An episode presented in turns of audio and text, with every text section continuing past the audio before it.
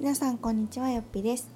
えっと緊急事態宣言を受けてですね我が家は保育園の登園自粛をしているんですけれども今回はその登園自粛をするという決断をするまでの葛藤についてお話をしようかなと思います。えっと私というか我が家がですね登園自粛を決めたのは緊急事態宣言が一番大きなきっかけでした。でもまあその前も、まあ、あのこの宣言が出る前もね結構あの自粛ムードというかいろんな外出自粛とかっていうのは続いていたんですけど、まあ、の保育園は空いているっていうこと。と、まあ、あの私も夫も変わらず仕事があるっていうところであのすごく葛藤しながらまあ本当は家にいた方がいいんだろうな見た方がいいんだろうなと思いながらもやっぱり私も家にいながらもずっと仕事をしているので申し訳ない気持ちを抱えながら保育園には行かせてもらっていましたただですねあの今回の緊急事態宣言を受けてあの吉村知事の会見も見てですねああやっぱりちょっともうやめようって私は思ったんですね。うん、ただ、うん、やっぱりそれまでの葛藤がなかったというと嘘で本当にこうすごくすごく悩みました。うん、で実際こう緊急事態宣言が出ても大阪は保育園開けてくれてるんですね。で、まあ、先生方からのま告知としてはあの保育園は開けますと。でも可能であれば自宅で見てもらえると助かりますっていう感じで、まあ、何が何でも家で見てくださいっていう感じではなかったので、まあ、実際どれぐらいの方が自粛してるかっていうのはわからないんですね。で緊急事態宣言が出た日かな？あれは夕方ぐらいに出たと思うんですけど、まあ、その日自体、まあ、うちも登園したんですけど半分以上は来てましたね。うん、やっぱりこう出る出るって言われて保育園自粛になるかもって言われながらもやっぱり実際は半分以上その時には来ていたので、まあ、今ねどうなってるかはちょっとわからないんですけれどもやっぱりどうしてもうん、まだまだ来てる子が多いなっていうのが正直な印象でした。まあ、ただその中で、あの私がこの決断をした理由っていうのはまいくつかあるんですけど、まあ、一つはやっぱり感染したくないしさせたらダメっていうところですよね。まあ、それがもちろん一番の大きな理由であのちょっと怖いなと思ったのが正直あのちっちゃい子たちってあんまり感染例ないじゃないですか。とはいえね0歳児の子とか小学生の子とかかかってる子がいるのでもちろんかからないわけではないと思うんですけどあのパーセンテージとしては非常に低いみたいなんですね。ただやっぱりそこから私がもらうかもしれないし夫がなるかもしれないし私はあの毎週実家に帰っているので私の両親ももう60代なんですね。なのでまだまだこう若いとはいえ一応高齢者の分類にはされるみたいなので万が一やっぱり両親に移っても怖いなっていうのがあったんです。なのでもう今は実家にも帰らないようにしてます。うんすごく寂しいですがもしもね何かあっても怖いのであの実家に帰るのも自粛しています。なのでうん、やっぱりそう感染してほしくないっていうのとあとそうそうあの実際ね子供が感染した例でやっぱりこう感染症なので付き添いが一切できないみたいなんですね。で、まあ、その陽性確認が、まあ、確認の段階なのか疑いの段階なのか分からないですけどその段階でもなんか親と引き離されるとのことでもちろんそこからね病状が安定するまでは完全隔離になるっていうのを見てなんかそれがもう急に怖くなったというかもう私耐えれないなと思ったんですね絶対後悔するし、まあ、万が一それでねあのめちゃくちゃ重症化にならないとしてもなんかその生活ってめっちゃ辛いじゃないですか。ね絶対泣き叫ぶしなんかその状態をそばで見てあげられないっていうのが本当にこう想像しただけで辛くってやっぱりいくら重症にならない可能性が高いとはいえぱなんかその状況はもう私は耐えられないなと思って、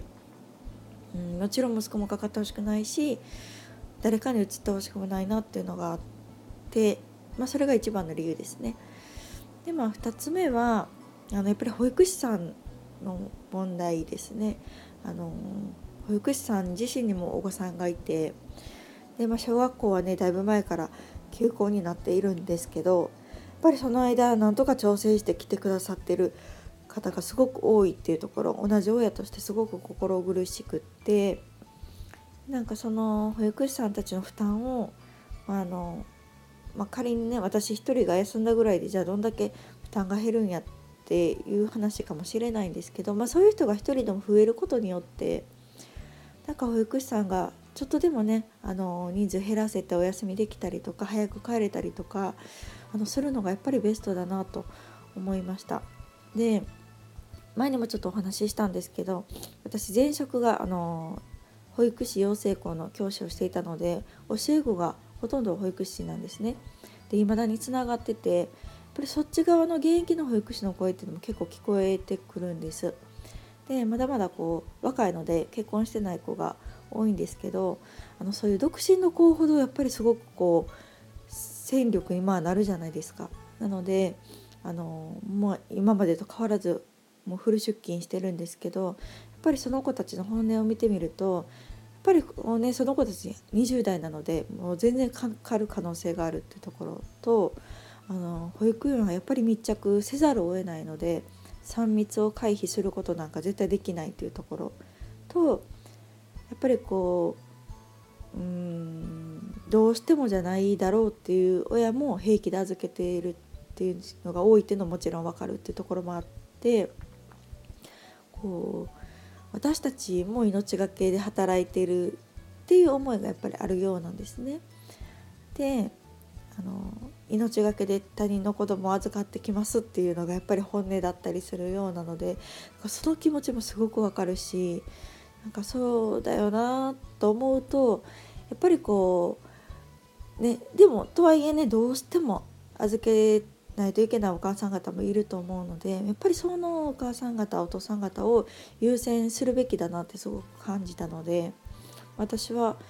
ね、まあ、夫は全然外で働いてますけど、うん、やっぱり家で働けるっていう手段があるのであればやっぱり控えるべきだなっていうのもあって自粛をしました。うん、でさっき言ったようにやっぱりこうどうしても働きにね行かないといけない人って絶対いるし私の近所のママさんも助産師さんなんですね。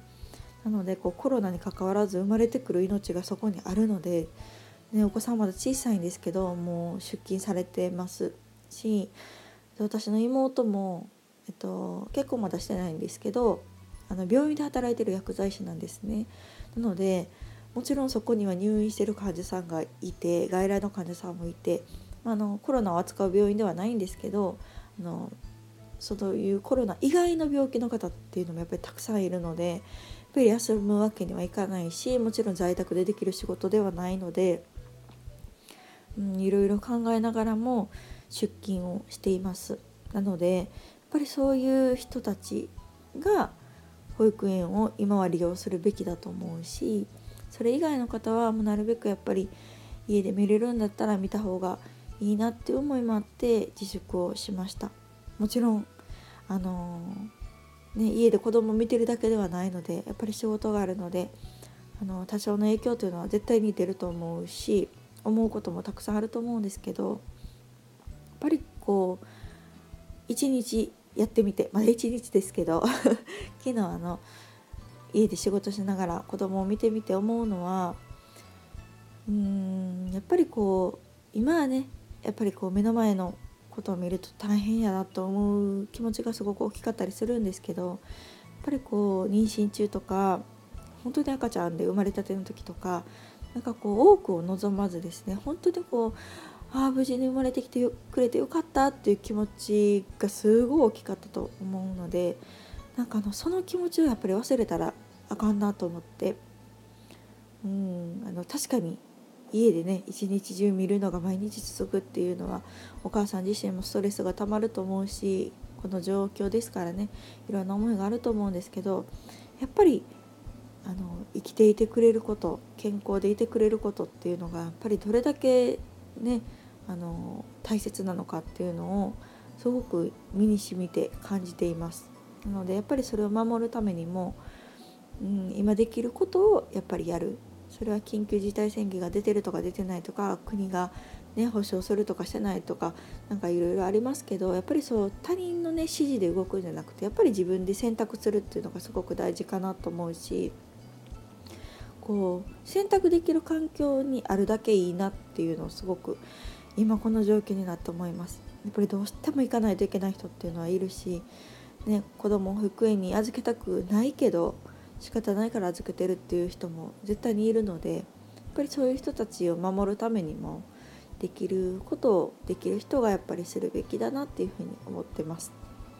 うん、こういう考えになれたのも本当私もここ数日の話でやっぱりこうね少し前はじゃ夫が変わらずに出勤してるんですね。あの来週から1日おきの出勤にはなるんですけどとはいえ満員電車も乗っていくしオフィスにねあの1日何時間もいるっていう状態があるので正直怖いしいくらこう息子がね保育園自粛して私が家で頑張っても夫から移る可能性ももちろんあるのでなんかそれって意味あるんかなっていうふうに思ってたんですけどやっぱりもうなんかそれを言い出してもキリがないというか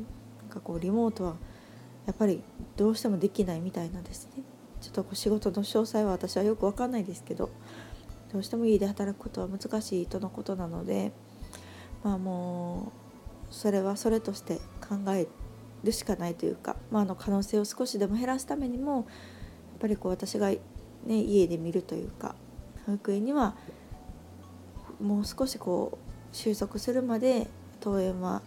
控えるっていうことを続けていこうと思うしなんか今になって私はこの選択をしてすごく良かったなと思ってます。やっぱりこうちょっとでも後悔してる要素があったりとか、うん、すると絶対に、うん、怖いなと思うし今見てる、ね、数字っていうのは今日の感染者であって今日感染した人は2週間後に陽性が出るわけであってなのであの吉村さんも言ってましたが2週間後の運命は決まってるけど2週間後以降のあの運命というのは変えられるっていうのを言っててなんか結構私その言葉が響いて確かになって思ったんですね。なのであの我が家もそうですけど周りのこう感染拡大っていうのを防ぐために今は踏ん張り時かなと思うしもうただただね大変やとか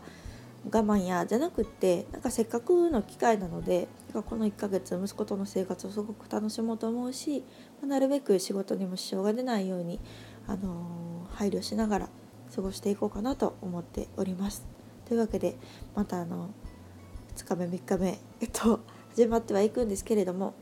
まあこんな時なのでね前向きに楽しくいこうかなと思っております。というわけで、えっと、今回は緊急事態宣言を受けて登園自粛をするまでに私が抱いていた葛藤と、まあ、ちょっと今の気持ちをお話しさせていただきました。皆さん頑張りましょう。では、よぴでした。